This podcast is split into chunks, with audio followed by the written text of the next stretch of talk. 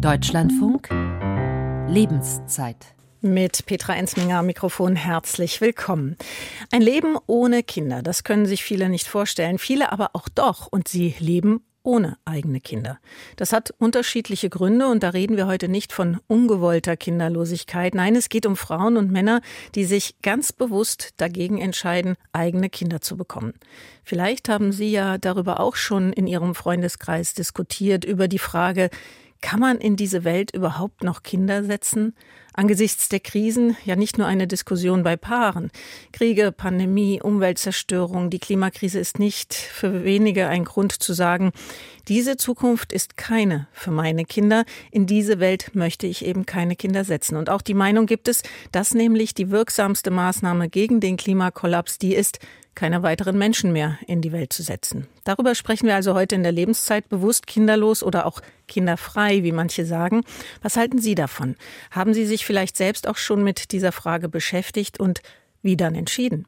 Über Ihre Wortmeldungen freuen wir uns und sind gespannt darauf. Sie erreichen uns unter dieser kostenfreien Telefonnummer 00800 4464 4464. Ich wiederhole die Nummer noch einmal 00800 4464 4464 oder mailen Sie uns an lebenszeit.deutschlandfunk.de www.ftf.de. Und mit mir freuen sich auf Ihre Anrufe meine Gäste heute. Das ist Sarah Diel. Sie ist Publizistin und Autorin unter anderem des Buches Die Uhr, die nicht tickt. Das ist eine Analyse über gewollte Kinderlosigkeit von Frauen. Und gerade erschienen ist das Buch Die Freiheit, allein zu sein. Eine Ermutigung. Herzlich willkommen, Frau Diel. Ja, guten Morgen. Professor Dr. Martin Büjar ist mit dabei. Er ist stellvertretender Direktor des Bundesinstituts für Bevölkerungsforschung, kurz BIB, Professor für medizinische Soziologie und Familiensoziologie an der Universität Heidelberg. Grüße Sie, Herr Büjar. Schönen guten Morgen. Guten Morgen. Und Karim Akirma ist uns zugeschaltet. Er ist Philosoph und Autor. Willkommen in der Runde. Guten Morgen, Frau Ensminger. Mit Ihnen, Herr Akirma, möchte ich beginnen, weil Sie vermutlich ich schätze mal, die konsequenteste, härteste Haltung zum Thema haben. Kann man in diese Kinder, in diese Welt Kinder setzen, lautet ja unsere Frage heute, auf die Sie wie antworten? Ich meine, dass man grundsätzlich in die Welt keine Kinder setzen sollte. Einmal ganz unabhängig davon, wie die Welt aktuell beschaffen ist, ähm, kommen wir eigentlich alle zu dem Schluss, dass man das nicht tun sollte, wenn wir einmal richtig überlegen. Wir alle würden den Satz unterschreiben, dass man niemals so handeln soll, dass ein Mensch sterben muss. Das tun wir aber, wenn wir ein Kind hervorbringen.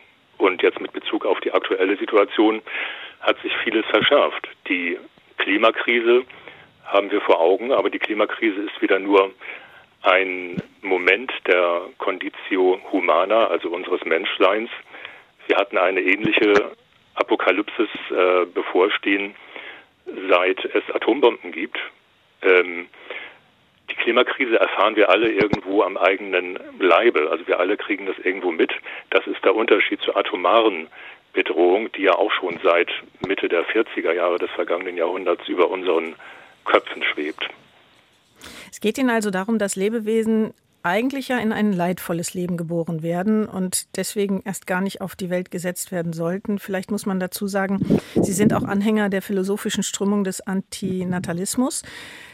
Vielleicht kann man das auch als Gegengeburtsbewegung bezeichnen. Jedenfalls habe ich in der Vorbereitung diesen beschreibenden Begriff auch gefunden. In Deutschland findet er langsam auch in den Diskurs um gewollte Kinderlosigkeit, weil die Philosophie eben auch so konsequent, eigentlich ja knallhart, muss man sagen, daherkommt. Genau, die Philosophie stellt, äh, wenn sie richtig vorgeht, ähm, rücksichtslose Fragen und gibt rücksichtslose Antworten. Das ist, das ist vollkommen richtig. Also die Philosophie lässt sich treiben von der Rationalität von Argumenten. Und wenn man die Sache richtig durchdenkt, dann sieht man, dass unser aller Leben natürlich auch sehr viele Glücksmomente enthält. Aber wir müssen die Frage aufwerfen, können diese Glücksmomente, die wir alle haben, das Leid, was ja auch da ist, kompensieren. Und dann stellt sich die Frage im, im Blick auf die Vergangenheit, etwa konnte das Glück, das man in Deutschland zu Zeiten des Wirtschaftswunders erfuhr, das unsägliche Leid in den Konzentrationslagern kompensieren? Oder mit Blick auf die Zukunft kann das unsägliche Leid, das Menschen erfahren werden, also auch deutsche Kinder, ähm, in, zeitigen, in Zeiten künftigen Klimawandels, können, kann dieses Glück das wir jetzt haben oder das unsere Kinder haben, das unsägliche Leid kompensieren. Wenn wir mal daran denken, dass unsere eigenen Kinder, ich selbst habe keine, aber die Kinder der Zuhörer oder ihre Kinder, vielleicht in 30, 40 Jahren auf Müllkippen unter sengender Sonne äh, sich ihr Essen zusammenkratzen müssen. Solche Gedanken müssen wir uns machen. Und da kommt man dann, wenn man konsequent die Sache zu Ende denkt, zu dem Schluss, man sollte jetzt gerade forciert keine Kinder hervorbringen. Und wenn man es unbedingt tun möchte, dann unter dem Vorbehalt bitte, dass die Welt zunächst eine bessere sein möge. Ich nenne dies das Prinzip der Gastlichkeit. Bitte macht die Welt doch erst einmal so, dass sie lebenswert ist. Und dazu gehört, dass wir den Klimawandel in den Griff bekommen haben, dass äh, es keine, keine Nuklearwaffen mehr gibt, dass unser aller Lebensbedingungen auf der ganzen Welt, äh, nicht nur hier in Deutschland, sehr viel besser geworden sind, dass wir in Deutschland keine sogenannte Externalisierungsgesellschaft mehr sind. Man muss sich ja vor Augen halten, unser verhältnismäßig gutes Leben in Deutschland können wir nur dadurch führen, dass wir zum Beispiel Agrarflächen anderswohin externalisieren. Wenn man durch die deutschen Lande fährt, sieht man relativ wenig Landwirtschaft. Das findet dann in Ländern wie Argentinien statt. Zwei Drittel etwa der Landfläche Argentiniens sind mit Soja bebaut. Das wird dann nach Deutschland transportiert, kommt in die Tiermast und schon ist unser Fleisch auf dem Teller. Und ähm, all diese leiderzeugenden Zusammenhänge, die müssten erstmal abgebaut sein. Also es müsste erstmal Gastlichkeit hergestellt sein der ganzen Welt. Das Hospitalitätsprinzip müsste erfüllt sein, bevor man auch nur im entferntesten daran denken kann, äh, Kinder hervorzubringen. Mhm. Aber Sie haben das schon angedeutet, als Antinatalist bin ich der Auffassung, dass es grundsätzlich immer falsch ist, ähm, neue Kinder hervorzubringen, äh, da wir alle individuell eben ganz unabhängig vom Klimawandel äh, oder von der atomaren Drohung ähm, leidende Wesen sind. Denken Sie nur an das Sterben. Also ein Kind hervorzubringen, heißt ja immer, einen Menschen hervorzubringen, der irgendwann sterben muss. Und die meisten von uns schlafen nicht friedlich ein, sondern sie siechen dann noch jahrelang in Altersheimen dahin. Das sind unsägliche Zustände. Auch das müsste erstmal verbessert werden, bevor wir auch nur im entferntesten daran denken können, Kinder hervorzubringen. Hm. Also hier würde ich gerne mal einhaken, wenn ich ganz, darf. Ganz kurz, Herr Büjar. Äh, Karim Akerma, ich möchte mich erstmal bedanken, dass Sie uns Einblick da in diese Betrachtungen ja. auch gegeben haben. Sie bleiben auch noch in der Runde. Es wird sicher noch Fragen geben, Herr Büjar. Ich glaube, da, da ist natürlich Diskussionsbedarf.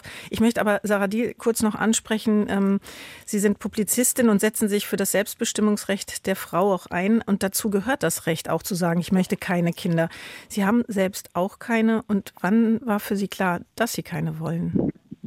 Ich bin auch gerade äh, äh, noch ähm, am, am, Überlegen, was ich alles auf dem Herrn Akema alles noch äh, antworten möchte. Diskussionsbedarf auf jeden Fall. Gar nicht so einfach, jetzt die, die äh, den Rundumschlag zu mir jetzt irgendwie hinzukriegen. Ähm, also ich, äh, ähm, die Frage war, warum ich keine Kinder möchte. Wann Ihnen Oder, klar war, dass Sie keine wollen?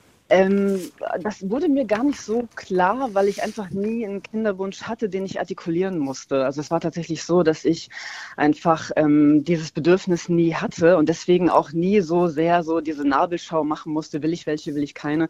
Also es war gar nicht so eine klare Entscheidung, weil so sozusagen un, unartikuliert die Entscheidung schon sehr früh einfach da war. So, das war für mich einfach immer vollkommen klar. So. Mhm.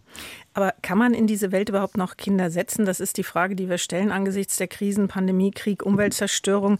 Fühlen Sie sich da in Ihrer Haltung, keine Kinder, keine eigenen Kinder zu haben, bestärkt auch durch diese Entwicklungen, die wir gerade erleben?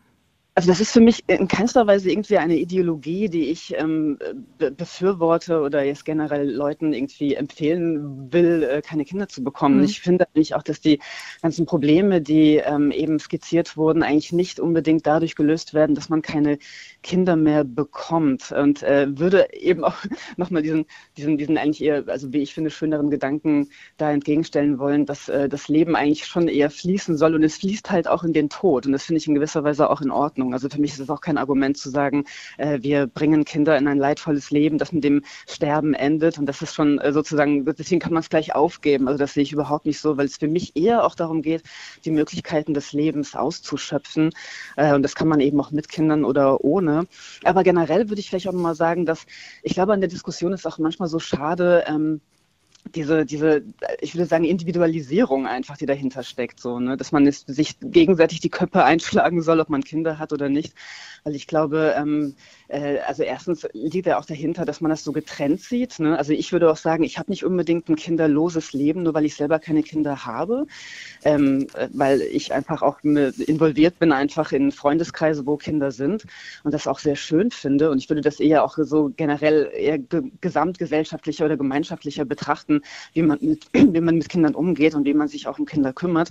Ähm, und zweitens finde ich halt auch, dass diese, diese Frage, ob jetzt einzelne Leute äh, diese Verantwortung tragen, Kinder zu bekommen oder nicht und damit die Welt zu verbessern oder zu verschlechtern, ähm, finde ich halt auch so, das ist mir einfach zu individualisiert, weil ich einfach wirklich glaube, diese Probleme sind einfach gesamtgesellschaftliche und es ist in gewisser Weise auch ein Ablenkungsmanöver, wo ich immer die Vermutung habe, dass so große Konzerne sich immer ins Fäustchen lachen, dass wir uns jetzt irgendwie verrückt machen, während ähm, die Welt eigentlich von ganz anderen ähm, Unternehmen und Strukturen zerstört werden, als es nur von Leuten mit der Frage, ob sie Kinder bekommen oder, oder nicht. Hm, also ein gesamtgesellschaftliches und globales ähm, Problem, das angegangen werden muss, auch eben auf diesen Ebenen Einzelnen und nicht vom Einzelnen gelöst werden kann. So ähm, verstehe ich Sie da.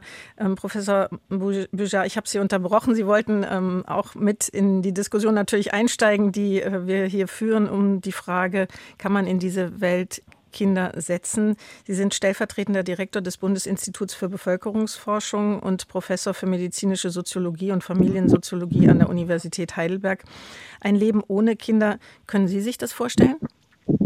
Nee, ich habe selbst Kinder und das ist das Wichtigste, Schönste und Glücklichste, ähm, was mir in meinem Leben widerfahren ist. Und ähm, ich muss sagen, ich fand die Einlassung am Anfang von Herrn Ackermer ähm, äh, schon wirklich schwer zu ertragen, äh, denn äh, denn Kinder sind die Zukunft und es wird ein so dermaßen düsteres Bild, ähm, nicht nur über Probleme, die die Welt hat, das wissen wir alle, sondern auch über das Leben an sich. Das Leben ist schlecht, weil man irgendwann sterben muss, deswegen soll man keine Kinder kriegen.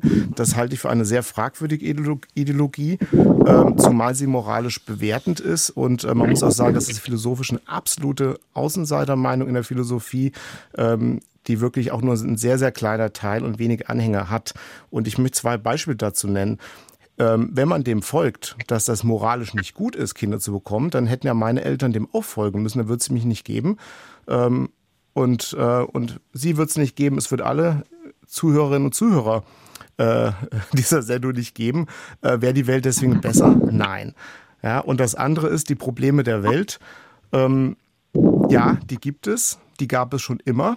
Wenn Sie historisch zurückgucken, da gab es teilweise Probleme, ähm, wo sich Leute sehr viel Sorgen gemacht haben. Manche Probleme haben sich, ähm, hat man in den Griff bekommen. Also es wurde im 19. Jahrhundert ähm, wurde oft gesagt, man soll keine Kinder kriegen, weil die verhungern. Inzwischen ähm, hat man das doch auch, auch in der weltweiten Perspektive relativ guten Griff bekommen. Ähm, dann gibt es natürlich Kriege. Dann gab es im ähm, im Kalten Krieg Atombomben, diesen Konflikt, da hieß es auch, man soll keine Kinder bekommen. Ähm, äh, ist es gefährlich und wir haben den Klimawandel. Ich würde sagen, gerade Kinder, Kinder, die man gut ausbildet, Kinder, die man demokratisch ausbildet, die man klimabewusst macht, das sind ja die Zukunft. Äh, und nur die können letztlich auch dazu beitragen, dass die Probleme in dieser Welt auch gelöst werden. Keine mhm. Kinder zu bekommen, ist ein Kopf in den Sand stecken und das ist traurig und Gesellschaft, äh, gesellschaftspolitisch wäre das fatal. Ja, wobei man dennoch sagen muss, die Gedanken machen sich Menschen, äh, machen sich Frauen, machen sich auch Männer. Ähm, bei uns ist das vielleicht noch nicht so ganz thematisiert, auch ähm, was die Klimakrise angeht. In Umfragen der New York Times hat es schon vor vier Jahren ähm, äh, als Ergebnis ergeben, dass 11 Prozent der Befragten keine Kinder wollen oder sich nicht sicher sind, weil sie sich eben wegen des Klimawandels Sorgen machen. Und ein Drittel gab an, sie hätten wegen der Klimasorgen weniger Kinder, als sie eigentlich haben wollten. Ein Drittel. Das ist also insofern vielleicht bei uns noch anders diskutiert, aber ähm, weltweit betrachtet dann doch ein Thema. Es gab noch eine andere ähm, Befragung, die eben auch auf die weltweite Entwicklung geguckt hat und ergeben hat, dass gerade bei jungen Menschen ein relativ hoher Prozentsatz über diese Klimakrise auch entsprechend nachdenkt. Te am Telefon ist jetzt Luisa Hummel-Schröter. Sie ist 38 Jahre alt. Herzlich willkommen, Frau Hummel-Schröter. Hallo? Können Sie mich hören? Ja, wir können Sie jetzt hören. Eben war Sehr nichts gut. zu hören, aber jetzt sind. Sie haben sich auf einen Aufruf gemeldet, den wir gestartet haben, ähm, äh, mit Blick auf diese Sendung, weil Sie etwas zu diesem Thema beitragen können und möchten. Sie sind eigentlich gelernte Augenoptikerin, hat mir meine Kollegin gesagt, aber haben sich dann angefangen, für den Klimaschutz zu organisieren. Mit welchen Ideen und Konsequenzen, was unser Thema hm, angeht? Also Genau, also bei mir war das so, also ich habe ein Kind, das ist jetzt vier Jahre alt und ähm, bei mir war es tatsächlich so, dass ich in der Elternzeit angefangen habe, mich äh, zu engagieren. Ähm, ich habe dann sogar einen Bundesfreiwilligendienst gemacht, in dem Bereich auch gearbeitet, äh, möchte auch in dem Bereich bleiben. Und ähm, bei mir geht es wirklich darum, ähm, bei mir wäre tatsächlich wirklich ein zweiter Kinderwunsch da. Also ich spüre das ganz tief in mir. Ähm, aber ich habe mich halt dagegen entschieden. Ähm, und bei mir persönlich ist es wirklich so, dass ich kein Vertrauen habe ähm, oder mir einfach dieses Vertrauen fehlt, dass ein Kind in dieser Welt noch eine gesunde und glückliche Zukunft haben kann. Und ähm, mir tut es auch wahnsinnig weh, wenn ich jetzt sehe bei meinem Vierjährigen, mit welcher Unvoreingenommenheit und Begeisterung der gerade die Welt entdeckt und dass ich gleichzeitig weiß, ähm, dass ich ihm eines Tages sagen muss, wie kaputt unsere Erde ist und wie, fahren, wie verfahren die Situation ist. Es ist ähm, wirklich eine Gefühlsentscheidung, dass ich die Ruhe, das Vertrauen und die Zuversicht nicht habe. Mhm. Also das ist das eine. Das andere ist, ähm, dass ich auch einfach sehe, wie, was für eine riesige Aufgabe das ist, die da letztendlich in den nächsten Jahren vor uns liegt. Und ähm, da merke ich bei mir persönlich, da möchte ich jetzt wirklich auch meine Zeit und meine Kraft reinstecken. Also ich hoffe sehr, dass wir irgendwann durch äh, konsequentes politisches Handeln an den Punkt kommen werden, dass alle jungen Menschen wieder genug Kraft, Vertrauen und Zuversicht ähm, haben werden, für mich persönlich mit 38 wird es wahrscheinlich eventuell ein bisschen zu spät kommen. Mhm, also Sie würden und, schon sagen, wenn ähm, Sie die, wenn Sie die Idee hätten, dass ähm, politisch weltweit auch dieses Problem angegangen werden würde, dann hätten Sie durchaus die Zuversicht und würden sagen, ein zweites Kind kommt in Frage, aber das sehen Sie im Moment nicht. Genau, also es müsste halt sozusagen einerseits von der Politik, von der Politik her klar sein, uns wird, müsste vor allen Dingen auch so weit kommen, dass man merkt, es wirkt. Also dass wir wirklich zu einer, einer Reduktion der, der, der Treibhaus, einer signifikanten Reduktion kommen. Also wenn man wirklich an einem Punkt ist, wo man sagt, jetzt kann man sehen, jetzt wirkt's, jetzt wird's, ähm, ich denke dann, ähm, dann wäre es zum Beispiel für mich schon ein persönlicher Punkt, aber ja, wie gesagt. Ähm, mir ist aber auch noch ein dritter Punkt wichtig. Ähm, es ist ja durchaus so, dass Wissenschaftler schon berechnet haben, wie hoch so der CO2-Fußabdruck ähm, von so einem Kind ist. Ähm, und ähm, da ist natürlich schon die Diskussion naheliegend, analog, analog zur Flugscham, müssen wir jetzt irgendwie eine Kindscham haben, dass wir ähm, keine Kinder bekommen, weil es schlecht fürs Klima ist. Ähm, da kann ich persönlich ganz klar sagen, also für mich ist das kein Argument. Ähm, es ist mir auch in meiner Community noch nicht begegnet. Also ich bin ja wirklich aktiv und vernetzt. Und ähm, und ich muss auch sagen, äh, es ist natürlich ganz was anderes, ähm, als wenn man jetzt sagt, äh, Leute sollen auf weniger Tierprodukte essen oder, ähm, keine Ahnung, erneuerbare Energien nutzen. Ähm, und für mich käme es niemals in Frage, das würde ich mir ganz aller Deutlichkeit sagen, das irgendwie von anderen Leuten einzufordern. Mhm. Wie auch in der Diskussion schon erwähnt wurde, für mich ist es so, dass Kinder überhaupt ein, erst eine der größten Motivationen sind, darum zu kämpfen, dass diese Erde eine Chance in der Zukunft hat. Und ich bin ja auch für die Parents for Future aktiv, also eine Gruppe, die die Fridays for Future unterstützt. Und äh, wenn ich mit Leuten in meinem Alter spreche, ähm, warum sie sich fürs Klima einsetzen, dann wird immer an erster Stelle die Kinder genannt. Das ist wirklich eine ganz andere Motivation, wenn man eben nicht nur weiß, ich muss es bis zu meinem Lebensabend schön haben, sondern weiß, es wird, es muss noch weitergehen. Es, auch mein Kind braucht eine Zukunft. Das ist wirklich ein ganz anderes Gefühl ähm, was sich da verändert. Und deswegen finde ich das eigentlich schon auch sehr, sehr wichtig, dass, dass es Kinder gibt und dass man diese hat. Da habe ich auch in dem Zusammenhang einen Satz gelesen, ähm, der da auch eigentlich zu passt, was Sie sagen. Wenn man nämlich nur Ökoaktivisten in den Gebärstreik treten lässt, dann überlassen sie den Planeten quasi denen, denen die Umwelt egal ist. Also wir brauchen ja so auch die Menschen, die kämpfen für diesen Planeten. Äh, Martin Büjar, da, da, das findet Zustimmung bei Ihnen, habe ich gerade rausgehört. Absolut. Ich fand das auch ähm, den Beitrag eben ähm, ja sehr gut argumentiert und auch man sagt, sieht auch, wie viel, wie viel Empathie und Leidenschaft zum einen für die Kinder, für die Zukunft, aber auch für die, ähm, letztlich auch für die Klimabewegung ist. Und ich denke, gerade die junge Generation, das sind doch die, die das ändern werden.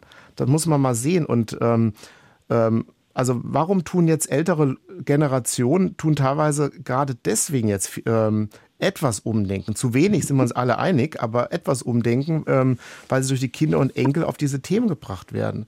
Und ich habe selbst Kinder und, und was die in der Schule zum Thema Klimabewusstsein, Umwelt lernen, das ist was völlig anderes, als, als wir in früheren Generationen gelernt haben. Und diese Generation braucht man, die, diese Kinder braucht man, ähm, denn den, denn die Reduktion des, des ökologischen Fußabdrucks, die müssen wir hinkriegen, so oder so.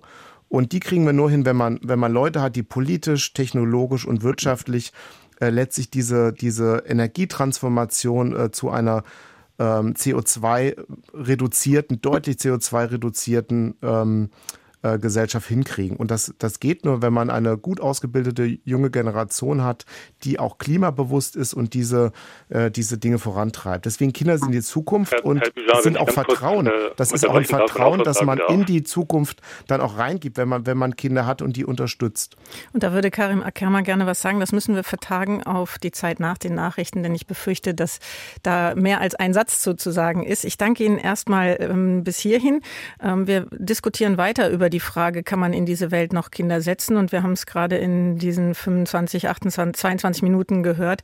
Es ist auch durchaus eine emotionale Debatte, die dahinter steckt. Das greifen wir dann nach den Nachrichten nochmal auf. Sie können sich weiter beteiligen, wenn Sie mögen, indem Sie etwa die gebührenfreie Telefonnummer wählen. 00800 4464 4464. Ich sage die Nummer noch einmal. 00800 4464 4464, wenn Sie sich an dieser Sendung beteiligen mögen.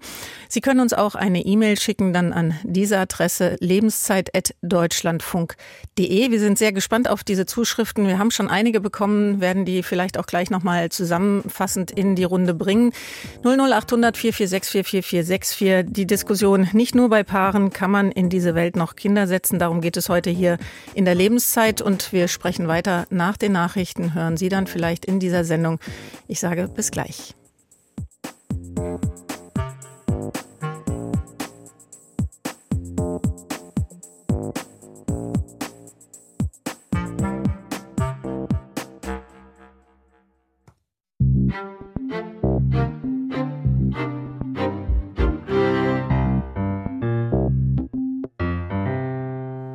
10.35 Uhr ist es. Wir diskutieren weiter in der Lebenszeit über die Frage, ob man in diese Welt noch Kinder setzen kann. Ich habe Sie aufgefordert, uns zu schreiben an lebenszeit.deutschlandfunk.de. Das haben sehr, sehr viele Hörerinnen und Hörer bereits getan.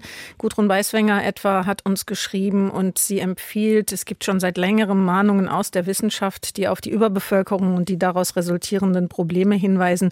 Die lassen sich nicht ernsthaft ignorieren. Und wie gesagt, sie empfiehlt, sich mit einem einzigen Kind zu begnügen. Das ist ihr Vorschlag auf die Frage, ob man in diese Welt noch Kinder setzen kann. Ursula Lemke beantwortet sie so. Diese Frage kann ich nur bejahen, denn wer wird die jetzige erwachsene Generation ernähren, kleiden, mit Wärme versorgen? Die Rente ist nicht der einzige Parameter einer alternden, konfliktreichen Gesellschaft. Die moderne Gesellschaft hat lediglich die individuelle Verantwortung auf die Gesamtgesellschaft verlagert. Jede Gesellschaft ist auf die nachfolgende Gesellschaft angewiesen, es sei denn, dass sie emigriert. Und geschrieben hat uns auch Wolfgang Daub, Kinderkriegen ist neben dem Fliegen, so seine Meinung, wohl die größte Umweltsünde, die Menschen im globalen Norden machen können. Eltern sind hier hierzulande Klimaschädlinge, hat er uns geschrieben. Und vor den Nachrichten ging es auch um die Frage, wie kann man diese Welt möglicherweise auch besser machen und brauchen wir dafür nicht junge Menschen, junge engagierte Menschen? Ähm, Professor Martin Bujar, der stellvertretende Direktor des Bundesinstituts für Bevölkerungsforschung, hat da ja sehr flammend appelliert, ähm, auch diesen Aspekt mit in die Runde zu bringen. Und ähm, Karim Akerma, Philosoph und Autor, hat sich zu Wort gemeldet, musste leider noch warten bis nach den Nachrichten mit seiner Antwort darauf. Jetzt gebe ich ihm das Wort. Vielen Dank. Ja, ich möchte an dieser Stelle zwei Worte in Erinnerung rufen. Das ist einmal das Wort Egoismus und das Wort Zumutung. Ähm, Kinder haben können wir immer nur aus egoistischen Gründen. Die Kinder sind ja nicht irgendwo schon in einem siebten Himmel und warten darauf, auf der Erde verkörpert zu werden. Also wenn wir Kinder haben, dann weil wir das wollen, aber nicht, um den Kindern damit etwas Gutes zu tun. Die existieren ja noch nicht. Das zweite Wort, Zumutung. wenn wir Kinder hervorbringen, dann muten wir ihnen auch immer etwas zu. Das ging ja auch aus den Hörerinnen Beiträgen eben schon hervor. Da gab es eben auch den, den Vorschlag einer Ein-Kind-Politik, der Ein-Kind-Maxime. Interessant ist hier, wenn wir das universalisieren, also auf der ganzen Welt lange genug durchführen, nur ein Kind pro Paar, dann würde die Menschheit übrigens auch über kurz oder lang aussterben. Aber wir müssen uns vor Augen führen, was heißt es, ein Kind hervorzubringen, nicht mit Blick auf uns, die wir das wollen, sondern im Hinblick auf die Zumutungen für das Kind. Und in Anblick der Klimakrise, wie beispielsweise der Klimaforscher Schellenhuber sie dargestellt hat in seinem Buch Selbstverbrennung, sieht es da sehr, sehr schlecht aus. Die Pariser Klimaziele von 2015 wurden nicht erfüllt. Sie werden wahrscheinlich bei weitem verfehlt. Also die Zukunft ist dort düster, das müssen wir leider zur Kenntnis nehmen, auch wenn uns das nicht behagt. Und neben der Klimakrise gibt es ja immer noch die atomare Drohung, die auch über unseren Köpfen schwebt, was jetzt gerade nochmal in ein grelles Licht gerufen wurde. Und auch die individuellen Probleme, Krankheiten und das Sterben müssen, möchten wir gerne verdrängen, selbstverständlich, da stimme ich Ihnen allen zu. Aber es sind nun mal Fakten. Und deshalb möchte ich an dieser Stelle insgesamt alle Klimaaktivistinnen auch deutlich äh, dazu aufrufen, sich nicht nur festzukleben, sondern in einen unbefristeten Geburtenstreik zu treten. Denn mhm. diese Welt können wir Kindern nicht zumuten. Super, dann haben aber die Leute, die, ähm, die nicht klimabewusst sind, äh, dann irgendwann die absolute Mehrheit, äh, weil die anderen Argumente dann nicht kommen. Also das, äh, finde ich, widerspricht sich total. Aber gut. Mhm. Es gibt ja tatsächlich auch schon die, die Bewegung Burst Strike, Gebärstreik. Und das ist eine Gruppe von überwiegend Frauen und einigen Männern, die dabei sind, um die 30, die sich zusammengeschlossen haben, weil sie wegen der drohenden Klimakatastrophe ihren Kinderwunsch aufgeben. Gegründet von der britischen Sängerin Blaise Pepino, die gesagt hat, unser Planet ist am Kollabieren. Ähm, das hat sie in einem Fernsehauftritt bei der BBC gesagt. Und sie macht sich deshalb Sorgen, dass äh, sie beschlossen hat, keine Kinder in die Welt zu setzen. Da gibt es eben zwei Hauptstränge in der Argumentation. Der eine ist eben, dass die Menschheit die Erde kaputt macht und deswegen nicht so viele Menschen da sein sollen. Und ja, der andere ist, ähm, die, die Welt ist so kaputt, dass ich keine Kinder reinsetzen möchte. Sarah Diel, Sie wollten noch was dazu sagen. Ja, ich wollte noch mal auf dieses ähm, Argument des Egoismus eingehen, weil ich das, glaube ich, einfach sehr, sehr unangebracht halte, dass das immer so hin und her geht. Ne? Also Eltern werfen kinderlosen Egoismus vor, äh, Kinderlose werfen Eltern Egoismus vor. Und ich finde das immer sehr bedauerlich und ich glaube, das ist wirklich vor allem ein Ressentiment gegenüber Lebensmodellen einfach. Und ich würde einfach generell mal sagen, da, wo meine Bedürfnisse liegen, da liegt ja auch meine Stärke. Ne? Also wenn ich halt der Meinung bin, ähm, mit Kindern kann ich was Produktives gestalten, dann soll ich das auch machen. Also, und das spielt eben so eine Idee, ist das jetzt egoistisch oder nicht, nur weil es ein Impuls von mir ist, der, der, den, der spielt da überhaupt keine, keine Rolle, weil es einfach darum geht, etwas zu gestalten. So, ne? Und wenn man Lust hat, ein Leben mit Kindern zu gestalten, produktiv zu machen, um auch die Welt besser zu machen, dann soll man das tun, weil dann liegt darin auch eine, eine, eine Stärke und eine Lust einfach dahinter. So, ne? Und genau diese Selbstbezogenheit, genau. Hm. Und Andersrum will ich aber auch sagen, dass wenn ähm, weil also ich gebe ja auch mittlerweile Seminare, wo Frauen klären können, ob sie Kinder haben wollen oder nicht.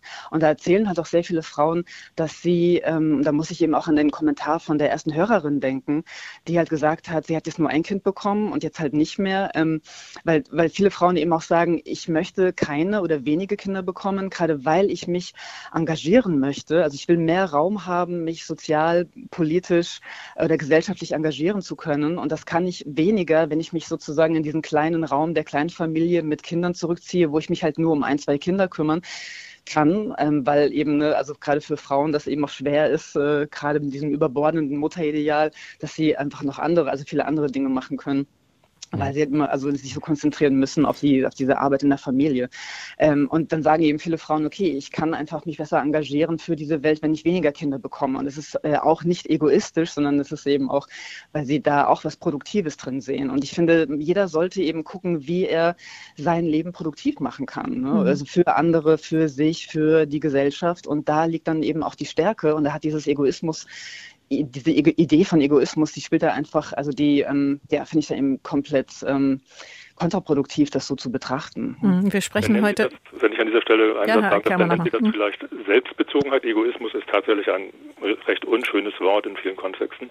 Dann nennen wir das Selbstbezogenheit. Ähm, was ich ja sagen wollte, wenn wir Kinder hervorbringen, dann ja nicht mit Blick darauf, dass es den Kindern, die es noch gar nicht gibt, dadurch besser geht, sondern immer in Bezug darauf, dass wir meinen, dass es uns besser geht oder wir uns ein Bedürfnis damit erfüllen. Überhaupt muss man auch nochmal sehen, diese Debatte über die Verschlechterung des Zustands der Welt, die führen wir ja nicht erst seit zehn Jahren, sondern seit vielen Jahrzehnten. Und es ist uns in allen diesen Jahrzehnten nicht gelungen, die Welt zu einem Ort zu machen, ähm, der kindergastlich ist. Also deshalb nochmal, Kinder in diese Welt zu setzen, bleibt bis auf weiteres eine Zumutung.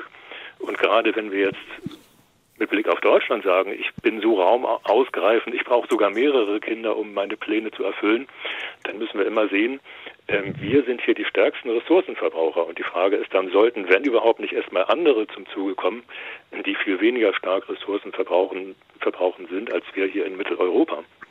Also die Debatte, äh, ob Herr jetzt, Müller, äh, genau, ich hätte Sie jetzt auch angesprochen, weil äh, vielleicht machen wir an dieser Stelle den kleinen zeitlichen Schlenker ähm, vom Bundesinstitut ja. für Bevölkerungsforschung. Das haben Sie ja im Blick. Der Gedanke, dass man Frau keine Kinder in die Welt setzen kann, der ist ja nicht neu. Genau, also da, da gibt es tatsächlich schon seit Jahrhunderten Diskurse drüber. Können Sie auch gerne bei der Bundesdatei für politische Bildung im Heft ähm, Information zur politischen Bildung Nummer 350 ähm, diese schwarzen Hefte kennen viele noch aus der Schule. Da können Sie es auch gerne nachlesen, diese Diskurse. Und ähm, äh, die gibt es schon lange, äh, diese großen Ängste. Und wenn man jetzt sich, man muss das dadurch auch ein Stück weit relativieren. Ähm, da gab es die Ängste, dass die Leute verhungern. Man hat ähm, vor 200, 300 Jahren Kinder in die Welt gesetzt und da sind wirklich viele, also nicht mal etwa die Hälfte der Kinder haben ihren 18. Geburtstag erreicht. Das war wirkliches Leid.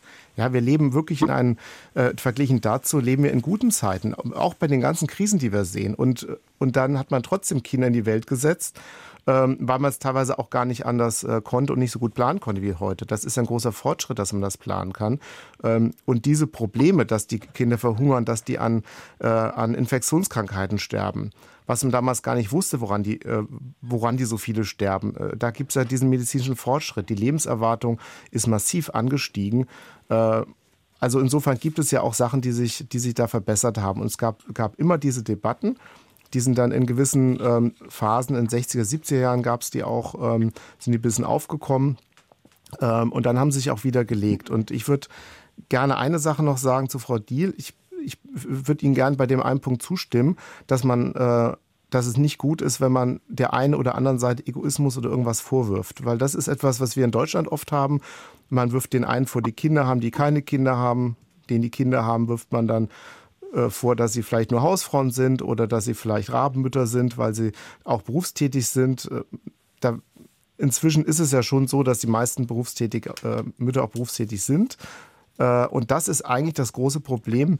Ähm, über das man in der Familienforschung spricht. Also wir sprechen jetzt in der Sendung über eine ganz spezielle, äh, relativ kleine Gruppe, die, äh, die tatsächlich sich keine Kinder wünscht, was völlig okay ist. Ähm, aber die, äh, es gibt da sehr viel empirische Forschung dazu. Und äh, etwa 92 bis 94 Prozent der jungen Menschen möchten Kinder haben, um einfach mal diese Zahl zu nennen. Also weit über 90 Prozent möchten Kinder haben. Und das große Problem ist, wenn man Eltern fragt, äh, ist Vereinbarkeit Beruf und Familie. Das ist das ganz große Problem. Und da äh, sollten wir als Gesellschaft daran arbeiten, dass es besser funktioniert. An den Punkt kommen wir auch nochmal, denn der ist auch nochmal ganz spannend. Ähm, ist das wirklich das Problem, warum ähm, Frauen, Männer keine Kinder bekommen, die Vereinbarkeit Beruf, Familie? Das ist eine politische Debatte. Ähm, ich möchte aber einen Hörer in die Sendung holen, Tobias Wuttke, der schon in der Leitung wartet und uns aus Berlin angerufen hat. Schönen guten Morgen, Herr Wuttke. Guten Morgen. Kinder, keine Kinder, wie ist da Ihre Haltung im Moment?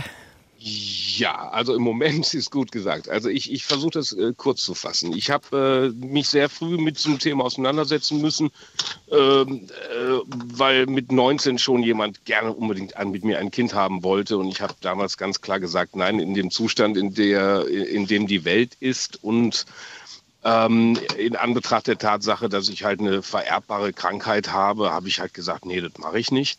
Aber ähm, mir war schon immer klar, dass ich gerne Vater sein würde und habe einfach mir gedacht, irgendwann wird mir bestimmt ein Kind über den Weg laufen, was einen Vater braucht. Und dann gucken wir mal weiter. Und da habe ich lange drauf gewartet und habe auch eigentlich nicht mehr gedacht, dass das passiert. Aber vor acht Jahren, ja, ist mir dann mein Sohn über den Weg gelaufen mit seiner Mutter, in die ich mich beide äh, verliebt habe. Ganz klar. Und mit der Mutter hat es nicht ganz so lange gehalten, aber dieses Kind ist immer noch mein Sohn. Ich kann ihn nicht offiziell adoptieren, weil wir nicht verheiratet sind und waren. Ähm, aber das Kind lebt seitdem, ja, die halbe Zeit bei mir, die halbe Zeit bei seiner Mutter. Ähm, ist ein glückliches, intelligentes Kind.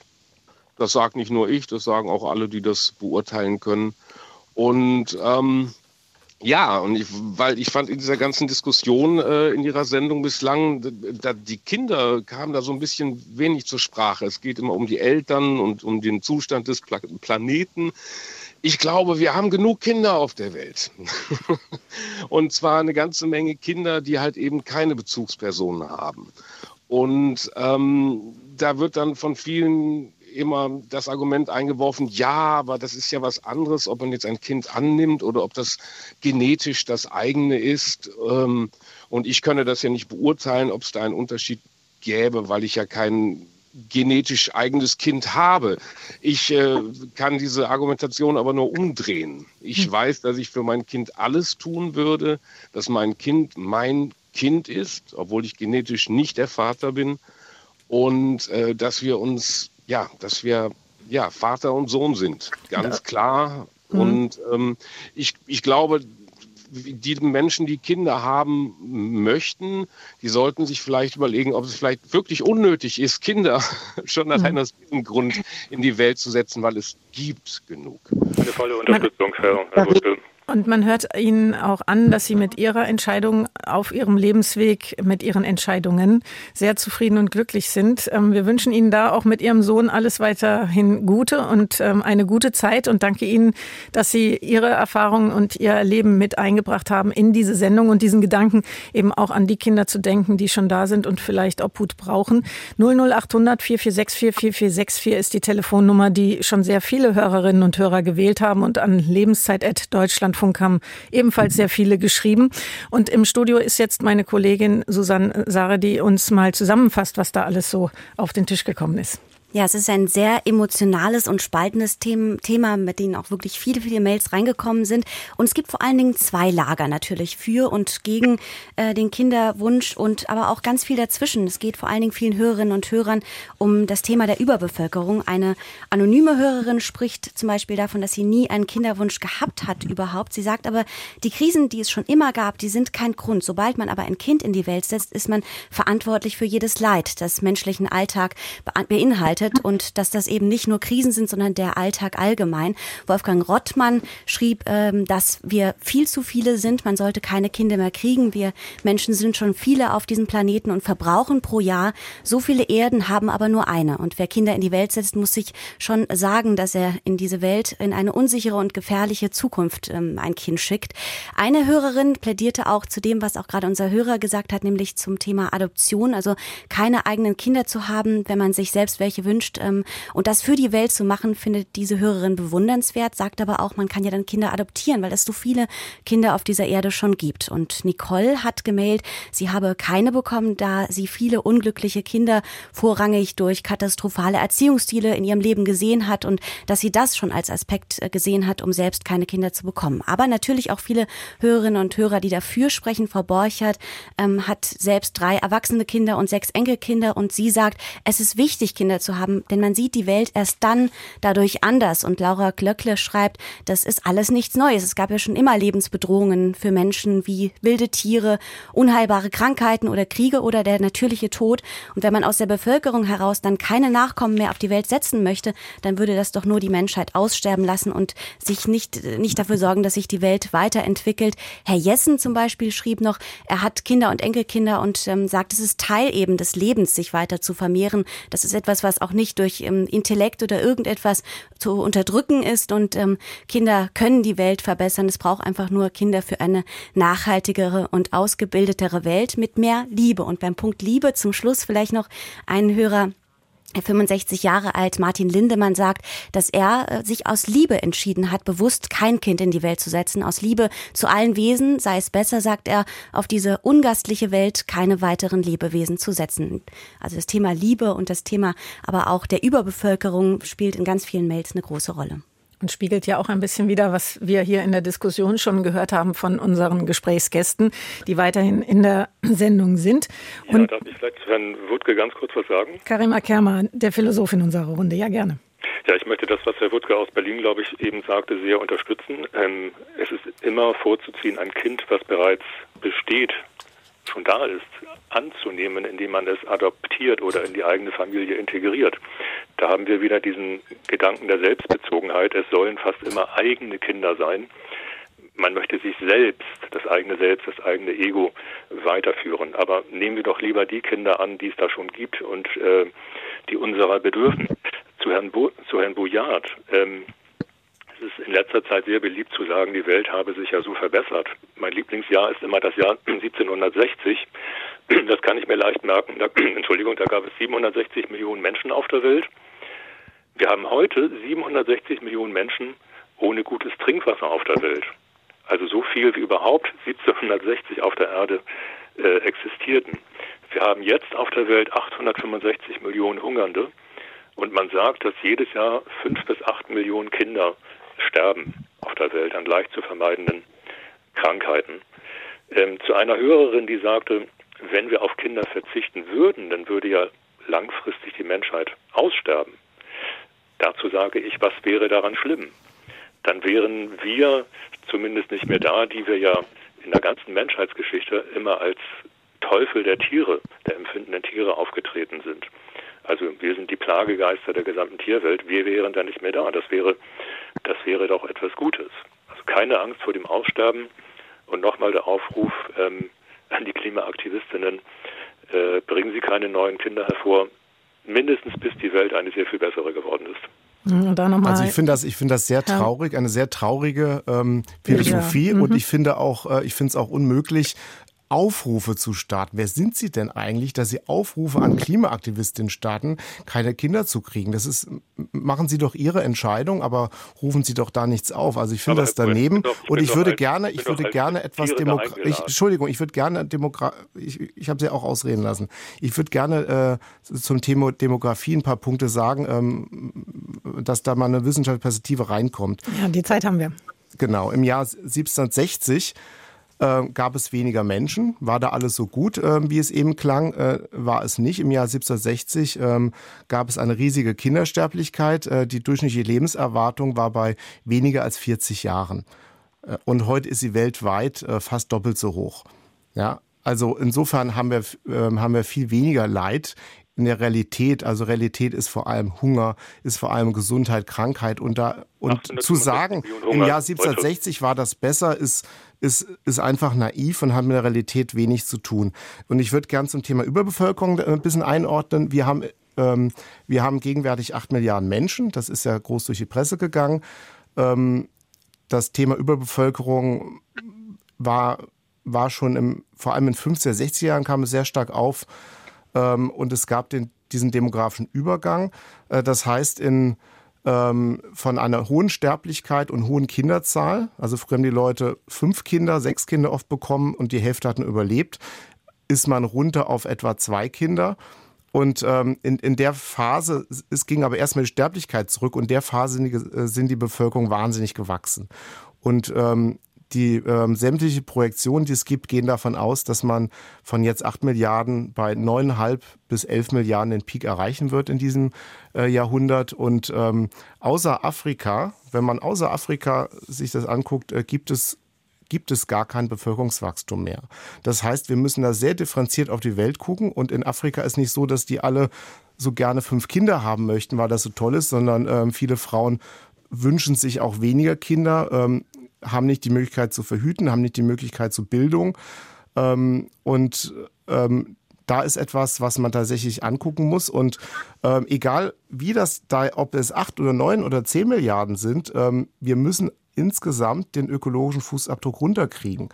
Und in Deutschland haben wir seit 1972 jetzt 50 Jahre lang jedes Jahr mehr Todesfälle als Geburten. Und äh, das ist ein Riesenproblem.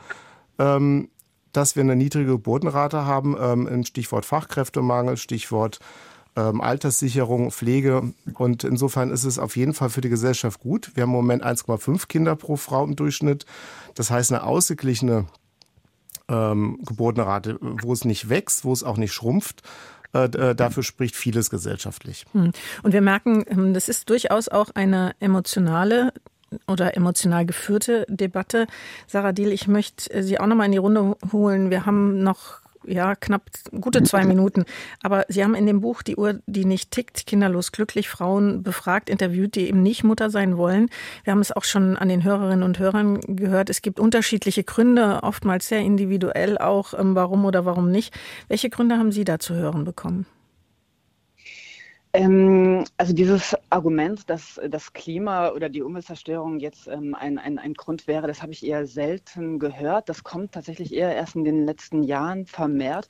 Also ich glaube wirklich, was, was Leute eher davon abhält, Kinder zu bekommen, ist tatsächlich ähm, vor allem eine neoliberale Arbeitswelt, wo man einfach sein ganzes mhm. Leben mit Familie oder ohne reinpressen muss im Grunde. Ne? Das ist, glaube ich, ein viel größerer Grund ähm, tatsächlich, warum man sich gegen Kinder entscheidet oder eben glaubt, das nicht vereinbaren zu können. Aber mir ist halt auch aufgefallen, dass ich, ich glaube, dass vermehrt einfach dieses, dieses, ich sag mal, dieses Klimaargument eben auch genutzt wird weil es eben auch in gewisser Weise ein dankbares Argument ist, mal ähm, äh, Kinderlosigkeit positiv darzustellen, weil ähm, Kinderlose ja immer so ein bisschen in Zugzwang kommen, dass sie ne, alles, wie sie ihre Kinderlosigkeit beschreiben können, ist irgendwie negativ, weil es ist so die Opposition zur Elternschaft. Also Elternschaft ist Liebe, Wärme, Soziales und Fürsorglichkeit und Verantwortung und Kinderlosigkeit ist immer irgendwie das Gegenteil davon, ne? also eben egoistisch, gefühlskalt, unsozial.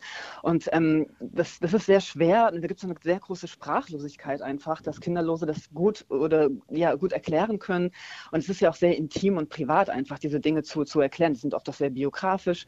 So, ne? Und dann ist jetzt dieses Klimaargument, aber natürlich ähm, bietet sich an, das auch mal erklärbar zu machen. Und ich glaube, viele Leute, ähm, damit will ich auch nicht sagen, dass das kein Grund ist oder dass die Leute das nicht als Grund sehen, aber es ist etwas, was man mal gut formulieren kann. So, und was vielleicht auch hilft in der Argumentation. Genau. Wir sprechen da gleich weiter an dieser Stelle im Deutschlandfunk über die Frage, ob man in diese Welt noch Kinder setzen kann. Nach den Nachrichten hören wir uns wieder mit dieser Frage und auch mit Hörerinnen und Hörern. Nochmal, bis gleich. Deutschlandfunk Lebenszeit. Weiterhin mit Petra Ensminger am Mikrofon und folgenden Gästen. Sarah Diel ist dabei, Publizistin, Autorin unter anderem des Buches Die Freiheit allein zu sein, eine Ermutigung, was gerade erschienen ist. Sie setzt sich für die Selbstbestimmungsrechte der Frauen ein. Professor Martin Bujar ist mit dabei. Er ist Sozialwissenschaftler und stellvertretender Direktor des Bundesinstituts für Bevölkerungsforschung. Und Karim Akerma ist mit in der Runde, Philosoph und Autor zum Thema Antinatalismus unter anderem. Wir sprechen heute über die Frage, ob man in diese Welt noch Kinder setzen kann und soll. Das ist nicht nur eine Diskussion bei Paaren, sondern das ist eine gesamtgesellschaftliche Diskussion, die wir gerade hier führen, beziehungsweise wo wir hören, dass es sehr viele ähm, Zuhörerinnen und Zuhörer gibt, die sich dafür interessieren, Eltern und auch eben Menschen, die gesagt haben, sie wollen keine Kinder bekommen. Ich habe Sie aufgefordert, uns zu schreiben an lebenszeit.deutschlandfunk.de oder uns anzurufen an, mit dieser Telefonnummer 00800 4464 4464. Wir haben es ja schon mehrfach gehört. Der Zuspruch zu diesem Thema heute ist sehr, sehr groß. Peter Melwig zum Beispiel, der hat uns erreicht. Er sagt, einerseits ist es natürlich so, dass die Bevölkerung einer begrenzten Welt nicht unbegrenzt weiter wachsen kann.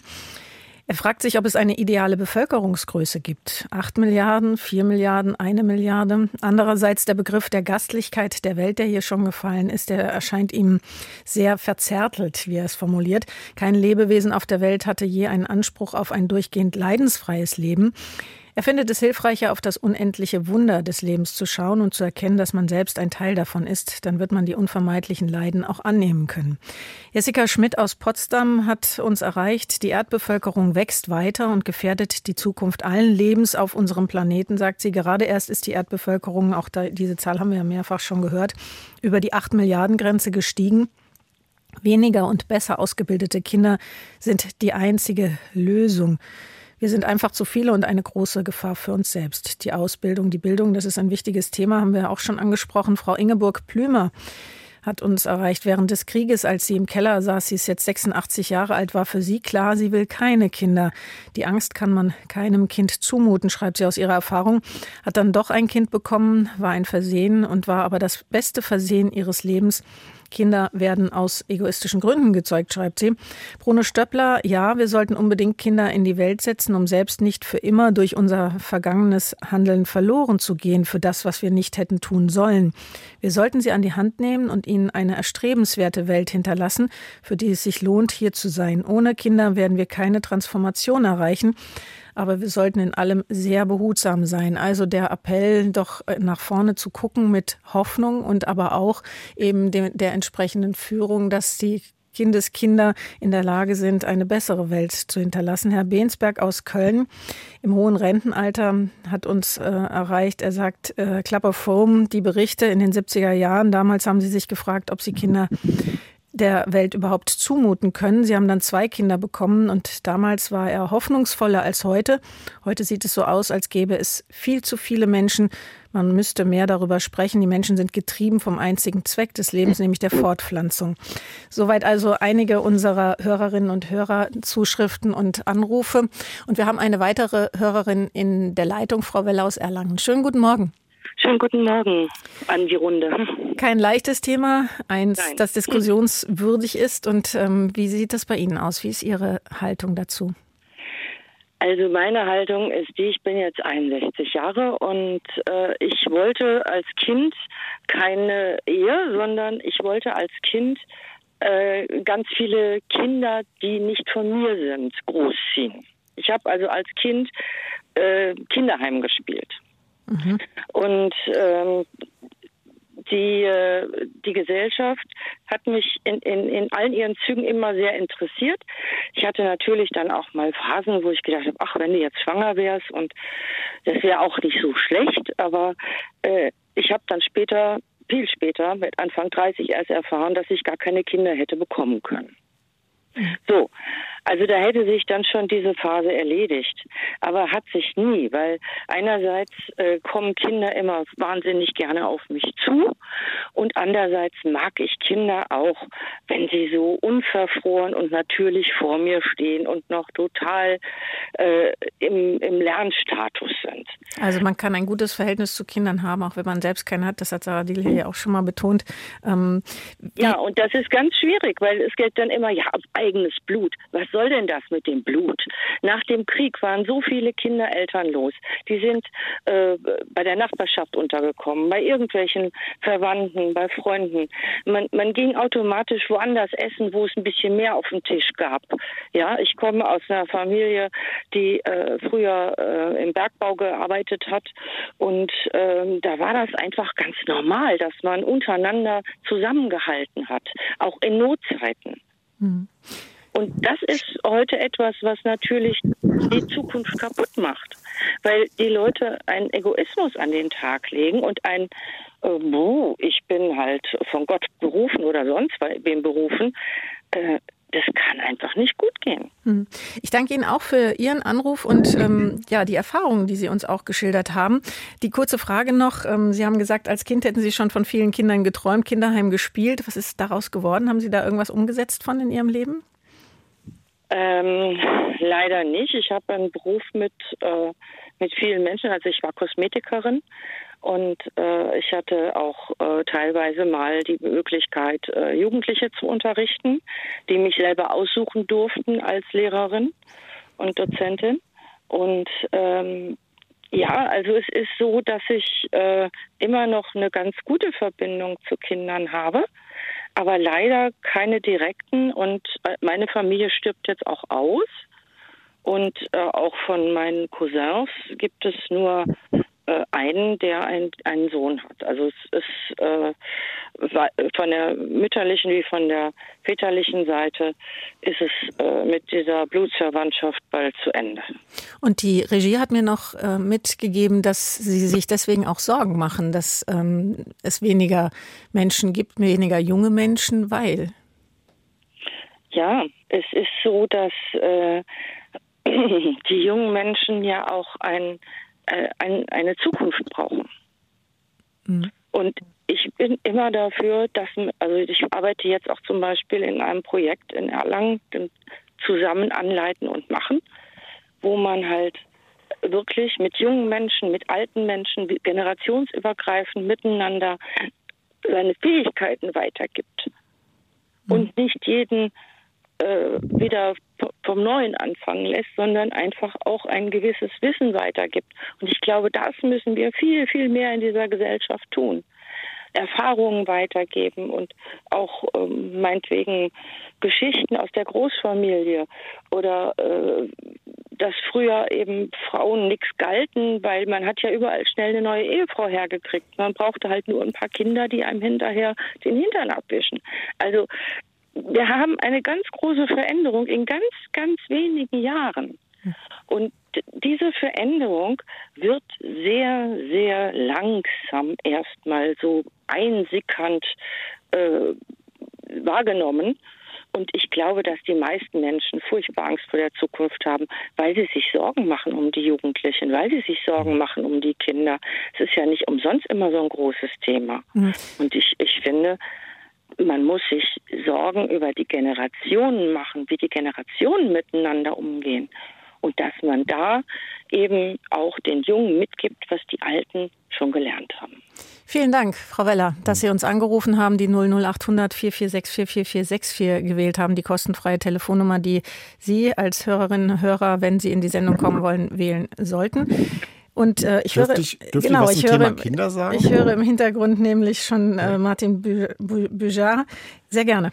Ja, ja, ich fand den Beitrag ganz toll, ähm, dass jetzt mal die Perspektive auch auf die Kinder kommt. Ähm, äh, wie geht's den Kindern, wie geht's den Jugendlichen und wie kann man ähm, das Leben, die Welt für sie verbessern? Und da mal eine wissenschaftliche Perspektive, weil ein Eindruck könnte entstehen, als ob ganz viele Kinder irgendwo halb verwahrlost äh, ohne Eltern rumleben. Also in Deutschland ist es so, dass dass es gibt das Phänomen der verantwortenden Elternschaft, dass also die, diejenigen, die sich für Kinder entscheiden, sich das wahnsinnig zu Herzen nehmen, viel drüber nachdenken äh, und äh, sehr hohe Ansprüche haben, ähm, ähm, den Kindern ein gutes Leben zu bieten und ähm, sie gut zu erziehen, sie gewaltfrei zu erziehen. Und insofern möchte ich mal eine Lanze für die Eltern ähm, brechen, die wirklich sehr, sehr viel dafür machen, dass es den Kindern gut geht äh, und auch sehr viel Verantwortung übernehmen. Und unser Problem, und vielleicht auch ein Stück weit mehr als in früheren Generationen. Da sind die Ansprüche gewachsen zugunsten der Kinder. Ähm, wir haben aber ein gesellschaftliches Problem, äh, weil wir haben in Deutschland zu wenig Kinder. Weltweit ist eine andere Perspektive, aber in Deutschland haben wir zu wenig Kinder. Und ähm, man sieht das daran, mal zwei Zahlen zu nennen. Der Jahrgang 1964, das ist der Höhepunkt der Babyboomer, hat 1,4 Millionen Menschen in Deutschland. Und ähm, die jetzigen Geburtenjahrgänge sind etwa halb so groß. Und da sieht man ja auch, ähm, woran richtet sich die Politik aus? Natürlich daran, ähm, wer hat mehr ähm, Wählerstimmen. Und da, dadurch haben wir natürlich ähm, der Medianwähler, also das heißt die Leute, die ähm, ja, die letztlich auch die Wahlen bestimmen, sind immer mehr die Älteren, weil die einfach zahlenmäßig größer sind. Äh, und da müssen wir sehen, dass unsere Gesellschaft äh, kinder- und familienfreundlicher wird. Ähm, dazu gehört auch die Fridays-Bewegung. Hätten ihre Eltern mehr Kinder bekommen, weil das sind schon geburtenschwache Jahrgänge, ähm, dann wäre diese Bewegung größer, dann wäre sie auch äh, bei Wahlen größer und bedeutender und dann würden wir da auch mehr vorankommen. Äh, und ein anderer Aspekt ist, in der Corona-Pandemie äh, hat man schon gesehen bei den Schulschließungen, äh, dass die, die äh, Situation der Kinder zu wenig berücksichtigt wurde, mit, mit den Folgen, dass die teilweise viel zu lange ähm, überhaupt nicht kindgerecht äh, äh, zu Hause beschult wurden, ähm, was erhebliche Auswirkungen auf die psychische Gesundheit hat. Und darüber möchte ich mehr reden, weil das betrifft wirklich, ähm, wirklich Hunderttausende von Kindern und Jugendlichen, die, die massive psychische Probleme dadurch, äh, dadurch hatten. Und insofern muss die Politik kinderfreundlicher werden. Mhm. Und ähm, genau zu diesem Thema hatten wir schon ganz eigene Sendungen auch mehrfach, weil es ein eben wirklich auch sehr, sehr wichtiges Thema ist. Mhm. Ähm, da sind sehr viele Kinder ja auch, ich will nicht sagen verloren gegangen, aber hatten wirklich ähm, große Nachteile. Und man muss sie einfach wieder reinholen in die Bildung, in, in die Betreuung, in, ja, in die Kindheit letztendlich. Ähm, ich möchte aber ein. Ich melde schon mal an, ich würde gleich was zu den Nachrichten gerne sagen, die wir gerade gehört haben. Ja, lassen Sie uns kurz bei dem Thema bleiben, ähm, das wir ja heute auch besprechen, ob man nämlich in diese Welt noch Kinder setzen kann. Und äh, Herr Büjar hat es ja auch gerade äh, angesprochen, dass die genau, Eltern, das also dass mhm. diejenigen, die sich entscheiden, Eltern zu sein, da durchaus auch sich große Gedanken zu machen. Es gibt aber auch eine Studie, die darauf guckt, ähm, was ist die, äh, der Hintergrund für die Entscheidung von Frauen für ein Leben ohne Kinder. Mhm. Ähm, das hat die Universität Gera gemacht. Ich muss mal gerade gucken, dass ich das richtig zitiere. das ist die duale Hochschule Gera Eisenach unter Frau Professor Claudia Rahnfeld. Und das ist ganz interessant, was daraus gekommen ist. Also statistisch jede fünfte Frau zwischen 45 und 49 ist kinderlos, ob gewollt oder ungewollt, das ist nicht erfasst. Aber Hintergrund ist, dass die gewollte Kinderlosigkeit eben sich nicht mit schwierigen gesellschaftlichen Rahmenbedingungen begründen lässt, sondern ein selbstbestimmter Akt ist. Das hat diese Befragung ergeben zugunsten von mehr Freizeit und Selbstverwirklichung. Also das heißt, die Entscheidung gegen ein Kind ist durchaus auch eine verantwortungsvoll getroffene, wenn man das mal so, so interpretieren darf. Sarah, die, würden Sie sagen, das ist ein Fortschritt? Na, auf jeden Fall. Aber ähm, ich habe das Bedürfnis, nochmal äh, zwei Ergänzungen zu Sachen zu äh, sagen, die vorher schon auch gesagt wurden. Aber das ähm, ähm, ergänzt sich da, glaube ich, auch ganz gut. Ähm, weil ja vorher auch schon mal angesprochen wurde, soziale Elternschaft, das Thema. Ne? Ähm, das finde ich wirklich wahnsinnig wichtig tatsächlich. Und ich glaube, es hakt oft daran, dass wir immer noch so ein Gesellschaftskonzept haben, dass man Gemeinschaft nur herstellen kann, wenn man eigene Kinder hat. Also, dass man sozusagen ein soziales Leben vor allem deswegen oder dadurch dadurch formen kann und nicht äh, Angst vor Einsamkeit haben muss, wenn man eben dieses Mutter-Vater-Kind-Konzept mit eigenem Nachwuchs hat. Und ich glaube auch, dass wenn man das ein bisschen lockern würde, aufmachen würde und ähm, eben auch größere Verantwortungsgemeinschaften, soziale Elternschaft und dergleichen zulassen würde, dann hätten vielleicht auch Leute weniger das Bedürfnis, aus eben vor allem auch Angst vor Einsamkeit, unbedingt ein eigenes Kind haben zu wollen. Das wollte ich noch mal kurz. Ist das denn ähm, auch für Sie persönlich ein Modell? Ähm, also nicht so, dass ich jetzt wirklich ähm, per Gesetz in andere Patchwork-Familien da drin bin oder so, aber ähm, ich denke, das ist halt auch manchmal etwas, wo man merkt, dass, also es ist ja auch gesamtgesellschaftliche Strukturen, die das auch erschweren einfach. Ne? Also wenn man eben von der Arbeitswelt spricht, wenn man davon spricht in Berlin, kriegt man überhaupt Wohnungen für solche Konzepte. Ne? Also es scheitert ja auch an ganz vielen, ganz vielen Sachen, weil jeder eben dann noch gewohnt ist, immer nur auf sich selber zu schauen und immer nur Verantwortung für sich selber zu übernehmen und immer nur eben in die diesen sehr, ja, in diesen Zeiten, wo sehr viel Druck auf den Einzelnen ist, dass man immer nur darauf guckt, dass man den eigenen Kopf über Wasser hält. Ne? Also da muss man ja auch generell einfach mal gucken, wie verhindern wir auch überhaupt solidarisches, ein solidarisches Gemeinsam, weil wir immer nur an uns denken müssen, um überhaupt irgendwie klarzukommen. Ne? Mhm. Da sagen Sie was sehr Wichtiges, Frau Diel, in der Tat. Sie haben ja vorhin auch den Ausdruck neoliberale Arbeitswelt äh, geäußert, da ist sehr viel dran. Wir müssen uns, wenn wir die Klimakrise bewältigen wollen, wahrscheinlich doch auch Gedanken machen über eine ganz andere Gesellschaftsform. Also wir müssen uns wirklich fragen, also kann diese kapitalistische Gesellschaft so weiterlaufen und brauchen wir nicht vielmehr einen demokratischen Sozialismus, in dem die Menschen ganz anders vergemeinschaftet sind, äh, in dem es, in der es weniger Leid geben wird durch die Arbeitswelt, in der besser für Kinder gesorgt sind, ist selbstverständlich gibt es sehr, sehr viele verwahrloste Kinder. Die kommen ja in großen Zahlen morgens ungefrühstückt in die Schulen. Das dürfen wir alles, das müssen wir alles berücksichtigen. Das sind auch die Zumutungen, äh, vor denen die Kinder stehen, die nun einmal da sind. Nicht also mehr als deshalb, früher. Deshalb, deshalb die Frage, brauchen wir nicht eine ganz andere Gesellschaftsform, die nicht mehr extraktiv ist, also die sehr viel weniger Rohstoffe aus der Erde rausholt und verbrennt, Anders lässt sich das wahrscheinlich kaum lösen. Wir hm. versuchen ja eine Lösung seit, seit Jahrzehnten, aber unter kapitalistischen Vorzeichen scheint das nicht zu funktionieren, da wir ja immer die Profite optimieren müssen. Da sind wir fast wieder ja, beim Ausgangspunkt der Diskussion, dass man eben auch die engagierten Menschen braucht, die das voranbringen, dass wir in einer Gesellschaft leben, die klimafreundlicher und klimaneutraler auch aufgestellt ist. Ich möchte eine weitere Hörerin in der Runde begrüßen. Susanne Röther hat uns aus Frankfurt angerufen, aus Frankfurt am Main. Schönen guten Morgen. Ähm, guten Morgen, ja, vielen Dank. Ähm, Passt auch Sie, zu dem, was also, wir gerade gesagt haben, nicht? Was? Ja, ja, genau. Ich, äh, mein, ähm, ich äh, wollte auch ähm, genau Herrn Akermi unterstützen, weil ich finde, dass er einen sehr wichtigen Punkt gemacht hat. Zwar würde ich jetzt nicht äh, seine Ansicht teilen, man darf ähm, keine Kinder bekommen, solange nicht die Welt verändert ist, aber ich würde sagen, jeder, der Kinder hat oder ähm, bekommen möchte, geht eine Verpflichtung ein, sich für eine andere Welt einzusetzen, in der es mehr Gerechtigkeit und Frieden gibt. Also ähm, das ist einerseits natürlich in Bezug auf die Umweltkatastrophe. Ähm, wir, wir, wir haben doch alle die Prognosen. Wir, wir hören doch täglich, was passieren wird, wenn wir einfach so weitermachen. Und wir machen trotzdem weiter. Oder äh, jetzt im Moment ähm, bei den, bei den Leuten, die jetzt ständig nach Waffen für die Ukraine rufen, frage ich mich, haben die alle keine Kinder? Stehen die alle kurz vor ihrem seligen Ende? Also wie schaffen sie das, konsequent die wachsende Gefahr einer nicht mehr es, kontrollierbaren Eskalation auszublenden? Ja? Also diese Verpflichtung, die wird dann regelmäßig vergessen. Dann kümmert man sich noch vielleicht gerade noch um, um, um gute Schulen, damit die eigenen Kinder äh, gute Startchancen haben. Aber was mit dem Rest der Welt ist, oder auch nur in unserem eigenen Land mit, mit den Abgehängten, das interessiert niemanden. Darf also, oder sehr, das, mhm. Darf ich da ganz kurz nach Ihrem eigenen Engagement fragen? Also ähm, gibt es bei Ihnen einen Punkt, wo Sie sagen, also da ist da, da, das ist der Punkt, wo ich versuche, die Welt etwas besser zu machen? Ja, also im Moment äh, engagiere ich mich nur in der Friedensbewegung.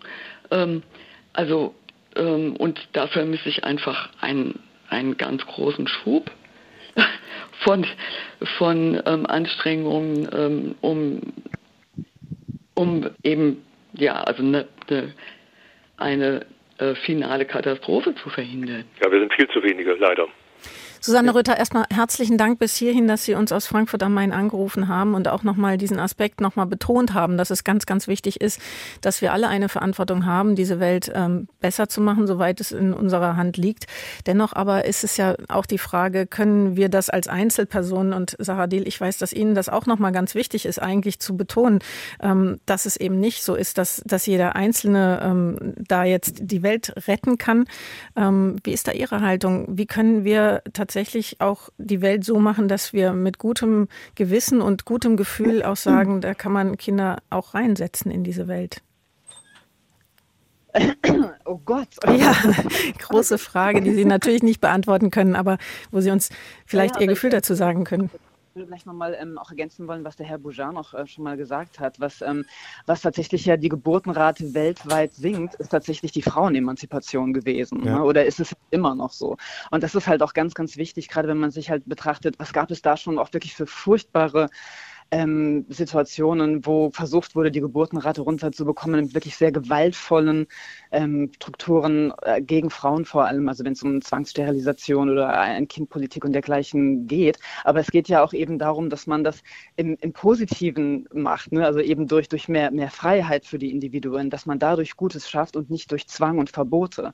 Und das hat sich eben sehr klar gezeigt. Also bei ähm, also wenn, wenn Frauen freiere Leben führen können und äh, eben ihr sozialer Status nicht mehr nur davon abhängig ist, ob sie Kinder haben oder nicht, ähm, dann äh, wollen sie automatisch einfach weniger Kinder haben, wenn sie dann eben auch noch ähm, ne, Verhütungsmittel, sexuelle Aufklärung und auch äh, legalen Schwangerschaftsabbruch zur Verfügung haben, natürlich auch. Ne? So, das finde ich schon mal sehr wichtiger Impuls, dass man sozusagen mit mehr Freiheit schafft man auch ähm, bessere Strukturen als mit Verboten und mit Zwang. Das finde ich schon mal einen sehr, sehr wichtigen Punkt, weil ich würde Menschen auch eher vertrauen wollen, dass sie eigentlich ähm, Gutes schaffen. So, ne? Und deswegen bin ich auch so vehement gegen diesen Egoismusvorwurf, weil ich eigentlich ein sehr großes Grundvertrauen eigentlich Menschen gegenüber haben, ähm, dass sie eben äh, richtige Entscheidungen für sich und die Gemeinschaft treffen, wenn sie halt nicht von anderen Zwängen davon abgehalten werden. So, ne? Und äh, da würde ich nochmal auch vielleicht eine Sache ergänzen wollen. Der Herr, Herr Bujan hat ja auch gesagt, also in Deutschland brauchen wir mehr Kinder. Ich ja. frage mich dann aber schon, warum muss es mehr Kinder sein, wenn man einfach eben ne, also auch Konzepte von Nationalstaatlichkeit anders denken kann, mehr Zuwanderung fördern kann und dergleichen. Also da leuchtet mir auch nicht so wirklich ein, warum es mehr Kinder unbedingt ähm, die Lösung sein soll für, für Probleme, die wir hier haben. Das kann ich Ihnen gern beantworten. Ähm Ganz kurz, weil wir einen weiteren Hörer in der Leitung haben, Herr Bücher. Mhm. Okay. Ähm, ja, warum ist es wichtig, ähm, mehr Kinder ähm, äh, zu bekommen? Wir haben jetzt seit äh, etwa 50 Jahren Geburtenraten zwischen 1,3 und 1,5. Äh, das heißt, ähm, da fehlt ein Drittel etwa. Und wir sehen das am alten Quotienten. Das heißt, wir haben immer mehr Rentner. Ja, es gibt deswegen wurde die Lebensarbeitszeit erhöht von 65 auf 67 und wir kommen jetzt in den nächsten zehn Jahren in immer mehr Bereiche rein, dass die, die arbeiten, viel mehr zahlen müssen und dass die Rente äh, deutlich niedrigeres als es eigentlich wäre, obwohl wir äh, Wohlstandsfortschritte haben. Dann haben wir Fachkräftemangel. Und ich werde werd Ihnen sagen, wir werden in zehn Jahren immer noch über Klima reden. Ich hoffe, wir sind weiter. Wir werden aber in, in den nächsten zehn Jahren auch sehr viel über Fachkräftemangel reden.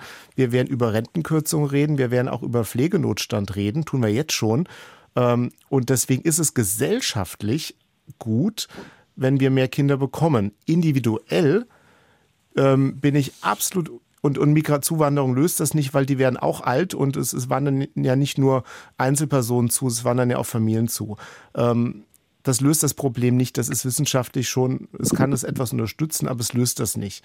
Und ähm, in einem Punkt bin ich aber ganz bei Ihnen und den finde ich wahnsinnig wichtig, ähm, dass es um die Freiheit geht der Entscheidungen individuell muss es um die Freiheiten gehen. Und da haben wir es international so, in einigen Entwicklungsländern, dass viele sich weniger Kinder wünschen äh, und, und letztlich durch Strukturen gezwungen werden, mehr Kinder zu bekommen. Das sind die wenigen Länder, wo die Bevölkerung noch wächst oder wo die Geburtenrate noch hoch ist. Und in Deutschland ist es so, dass, äh, dass der Kinderwunsch etwa bei zwei Kindern liegt. Äh, das heißt, viele können den Kinderwunsch nicht umsetzen, weil sie vielleicht keinen Partner haben oder weil sie zu lange aufschieben äh, oder weil einfach äh, die Vereinbarkeit Familie und Beruf zu schwierig ist oder weil sie teilweise es ähm, äh, gesundheitlich nicht können und da medizinische Unterstützung brauchen. Das heißt, in beide Richtungen einfach das, das, was die Menschen möchten, helfen zu ermöglichen, ist, ähm, ist, denke ich, der beste Weg und bloß nicht irgendjemand irgendwas vorschreiben. Das war jetzt doch ein bisschen länger in der Ausführung, aber danke Ihnen dafür. Den Hörer kriegen wir jetzt leider nicht mehr in die Sendung, der noch gewartet hat, aber es ist eine sehr, ähm, ja, sehr anregende Diskussion sicherlich gewesen, die wir hier heute geführt haben. Zumindest zeigen das auch die vielen Zuschriften und die vielen Anrufe, die wir bekommen haben. Vielleicht noch eins zum Schluss. Ein Hörer, der sagt, er ist fassungslos über Aufrufe in der Sendung, keine Kinder zu bekommen, egal aus welchem Grund. Das ist eine private Entscheidung. Das Selbstbestimmungsrecht haben wir angesprochen. Diese Sendung jedenfalls geht langsam zu Ende. Diskussion nicht nur bei Paaren haben wir erlebt. Kann man in diese Welt noch Kinder setzen? Diese Frage beschäftigt viele. Die Lebenszeit, wie gesagt, geht zu Ende. In der kommenden Woche melden wir uns dann wieder. Andreas Stopp wird dann am Mikrofon sein. Ich bin Petra Einsminger, bedanke mich bei allen, die mitgemacht haben, die uns zugehört haben. Wünsche Ihnen noch einen angenehmen Freitagnachmittag.